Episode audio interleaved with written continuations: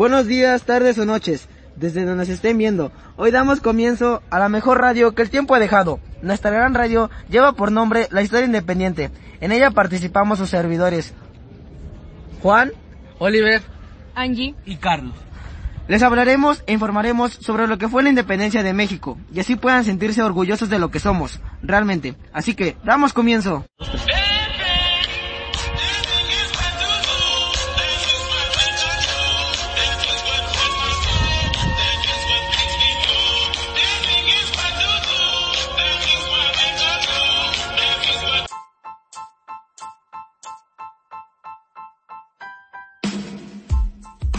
Una de las ramas de la independencia fue el papel que tuvo Nueva España en ella. En ella participó el movimiento independista, en el cual surgieron muchos ejecutados. También hubo virreinato, el cual fue parte de Nueva España. En él también participó el Plan de Iguala, que fue el clero de Nueva España. Y también participaron los criollos, quienes fueron causantes de la independencia de España. También el Imperio Mexicano tuvo como raíz Nueva España.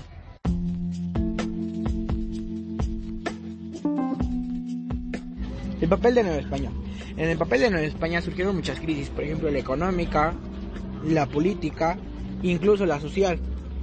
En la corona, de España, en la corona española participó Napoleón Bonaparte y Fernando VI en la abolición de esclavitud.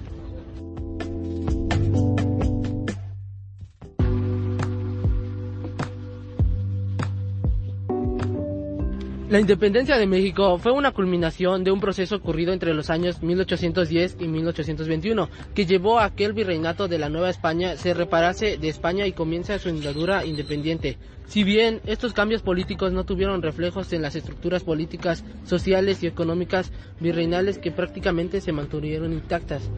Esta guerra revolucionaria no era una gran guerra México contra España, sino una guerra entre dos bandos compuestos por los mismos elementos de la sociedad novohispana, españoles, criollos, mestizos e indígenas que lucharon entre sí.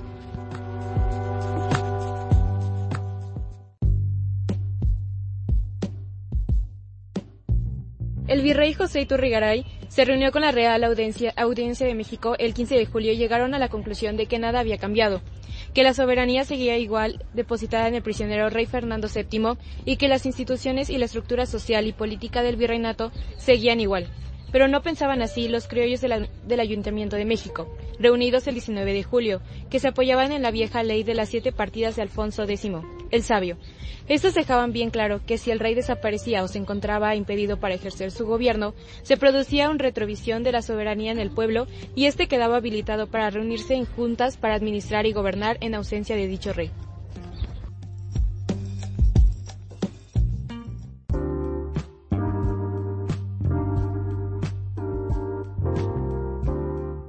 En ayuda de los revolucionarios vino la caída de la corona española en manos francesas en 1808, que llenó de inseguridad e incertidumbre todos los, los estamentos del virreinato.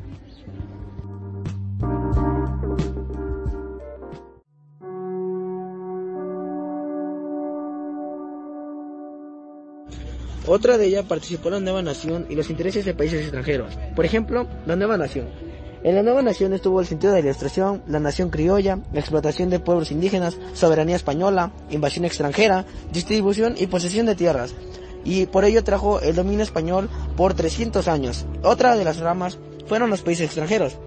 Se preguntarán, ¿quiénes fueron?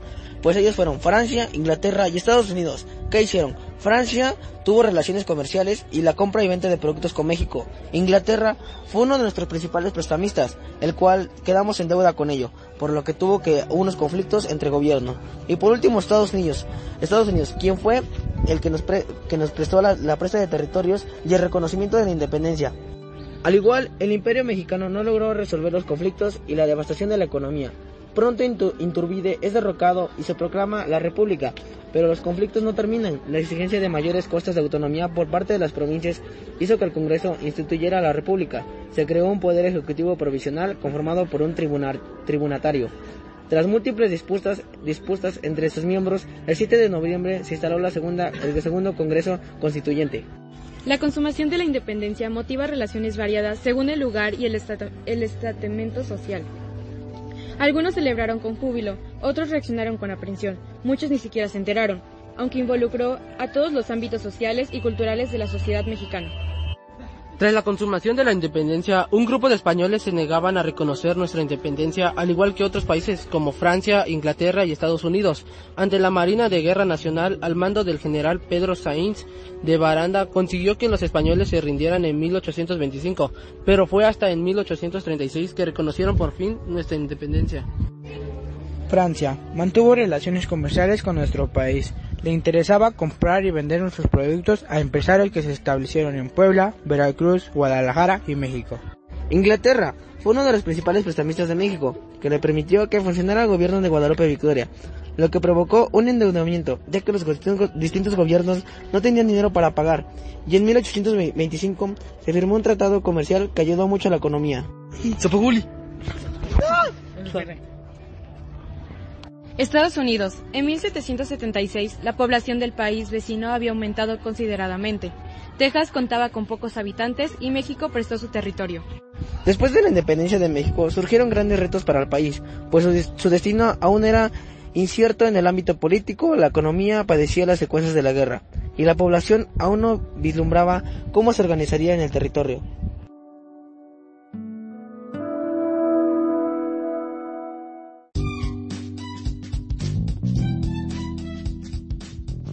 A continuación les hablaré de cuáles fueron los actores principales del movimiento de independencia.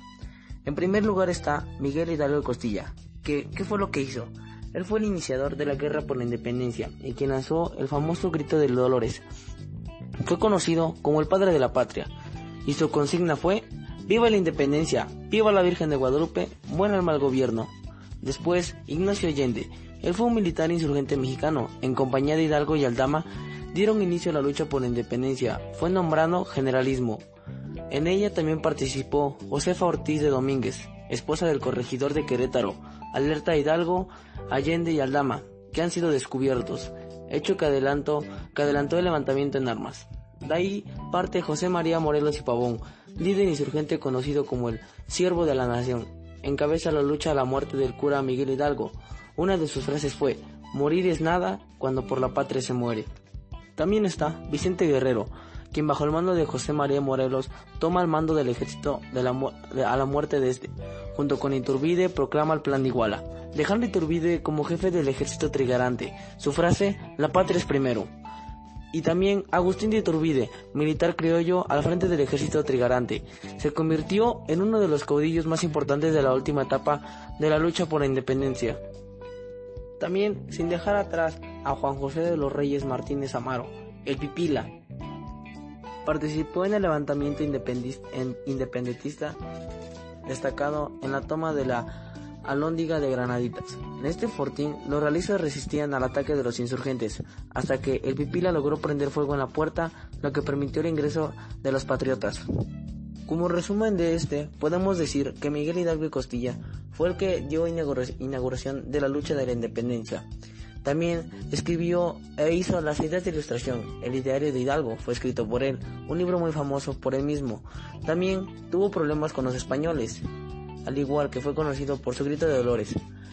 Ignacio Allende fue también partícipe de la toma de Granaditas y también en la batalla del Monte de las Cruces y para ello tuvo que participar José Fortite Domínguez, quien fue la que estructuró el plan de lucha y apoyó a los insurgentes. Entonces Vicente Guerrero fue uno de los participantes en el sitio de Cautla para la toma de Oaxaca e incluso superó a Iturbide en estrategias de ejército contra ejército. Y Juan Aldama, fue el héroe de la primera lucha y fue el que dio inicio al movimiento insurgente. Guadalupe Victoria se relacionó con otros países, con cuadros elípticos e incluso en la, y en la toma de, unas ciudades, las cuales dieron gracias a la lucha. Y José María Morelos fue uno de los participantes y actor principal ya que escribió el libro Sentimientos de la Nación y también fue un jefe insurgente.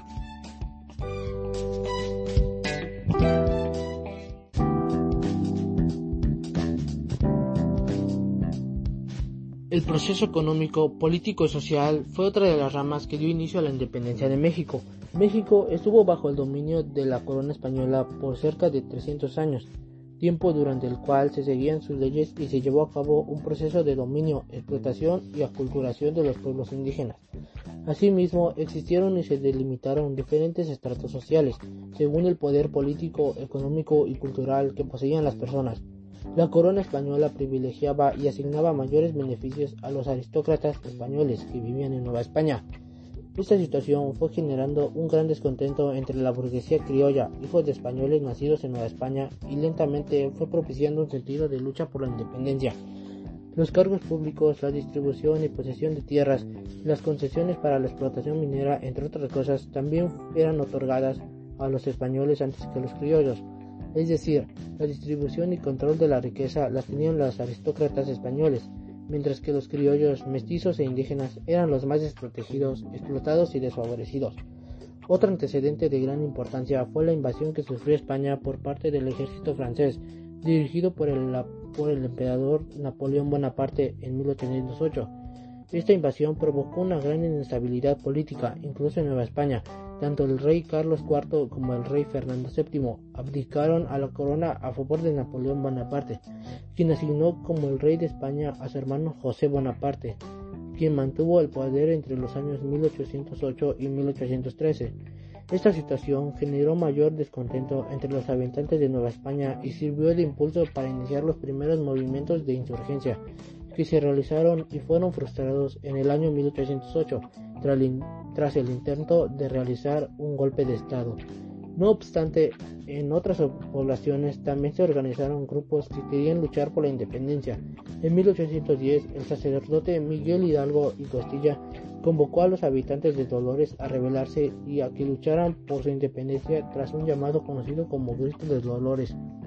Estos movimientos políticos y armados que surgieron en Nueva España también se vieron motivados por la Revolución Francesa 1789 y la independencia de Estados Unidos en 1775, que se inspiraron en las ideas de los pensadores de la Ilustración, es decir, en la práctica de razonamiento y el conocimiento. El proceso de lucha independentista de México se puede dividir en varias etapas a fin de comprender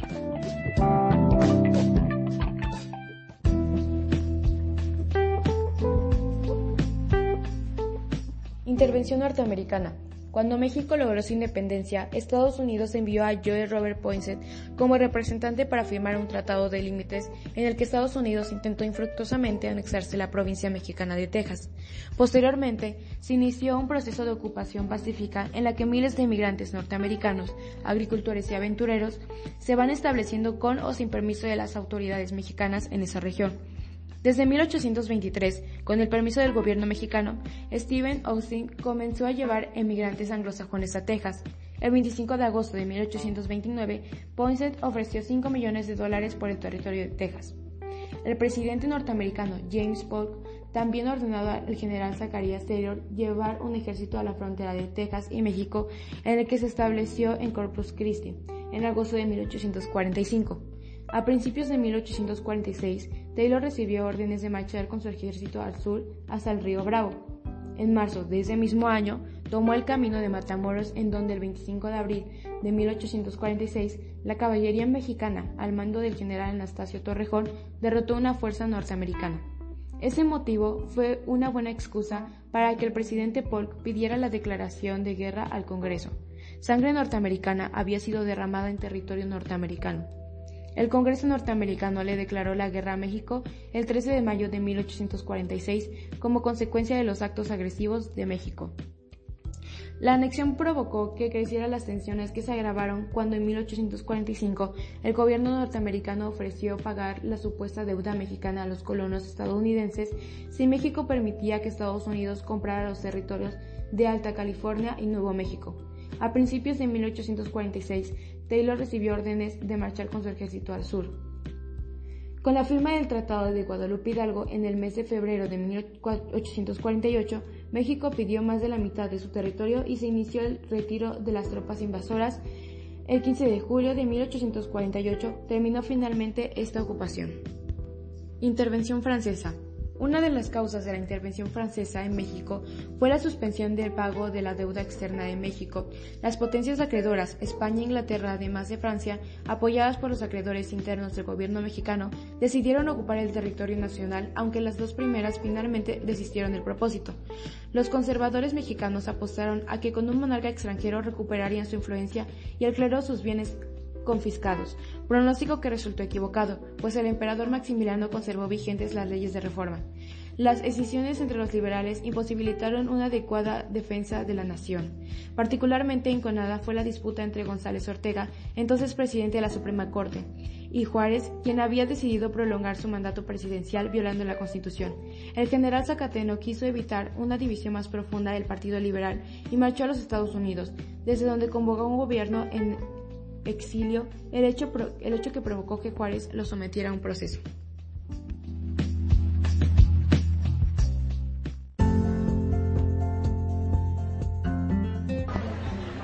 Bueno, me presento, mi nombre es Carlos Herrera López y yo les voy a hablar acerca del tema de las causas internas y externas que dieron origen a la guerra de independencia de México. El periódico histórico se conoce como Independencia y empezó el día 16 de septiembre de 1810, cuando Miguel Hidalgo dio el llamado Grito de Dolores.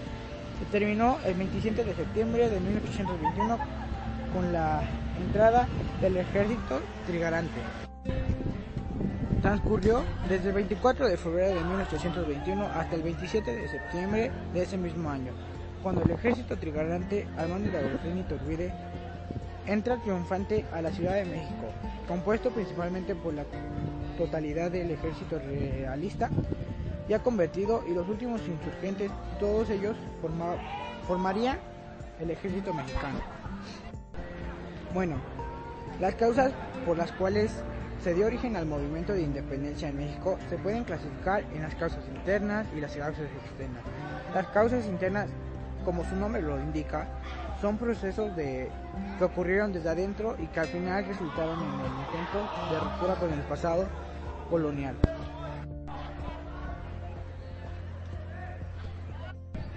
Mientras que las causas externas son procesos y factores que operaron desde afuera y llegaron a incrementar las tensiones producidas por los conflictos internos y las causas internas. Una de las causas internas fue que había gran desigualdad, social. Los criollos se sentían relegados a un segundo plano por los peninsulares. Los criollos querían tener poder político y mayor libertad económica para poder desarrollar libremente sus actividades económicas, cuya productividad estaba frenada por el control del comercio por parte de la metrópoli y el establecimiento de un régimen de monopolios y esos fueron los esos fueron los que dieron origen a la guerra o a la revolución de la independencia de México. Que de cierta manera, por otro lado, los mestizos no eran tomados en cuenta debido a que en su gran mayoría eran de una relación ilegítima.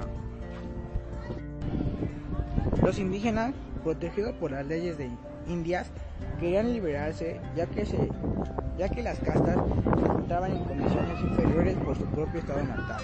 Así que de esto, de esto, de esto trató mi tema. Espero que les haya agradado mucho y gracias por escucharme.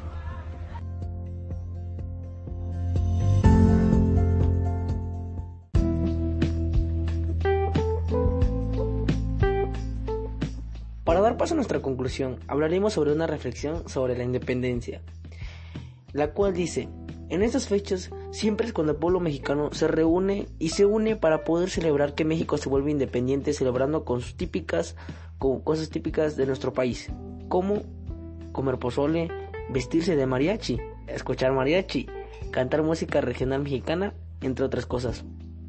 Pero en la juventud sucede de otra manera, porque en mi caso la principal razón si fue en teoría reunirme con mi familia y disfrutar de la comida típica de nuestra región, pero además de eso, es porque en estas fechas se acostumbra a beber principalmente tequila, porque en esta sociedad la juventud ha cambiado mucho, ya que antes lo más importante era el convivir con las personas que más apreciamos y queremos, pero ahora solo les importa tomar hasta perder el conocimiento.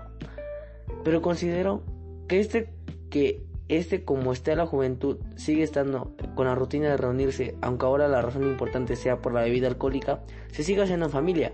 Y eso es lo importante, en recordar a las personas que nos hicieron ser libres como mexicanos.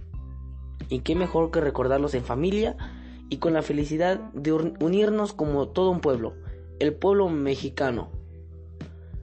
También es justo que todos aspiremos a ser más, pero también que todos hagamos valer nuestro derecho. Mi patria es lo primero, sin democracia, ya que la libertad es un químero.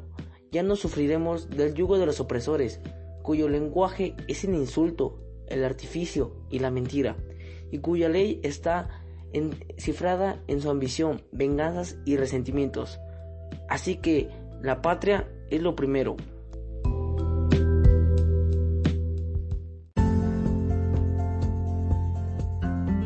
Para finalizar esta cabina de radio, este, esperemos si les haya gustado nuestra presentación. Este, la independencia de México es, un, es fundamental en nuestra historia, tanto prehispánica como actual. Esperemos si se hayan divertido demasiado y nos estamos viendo a la próxima.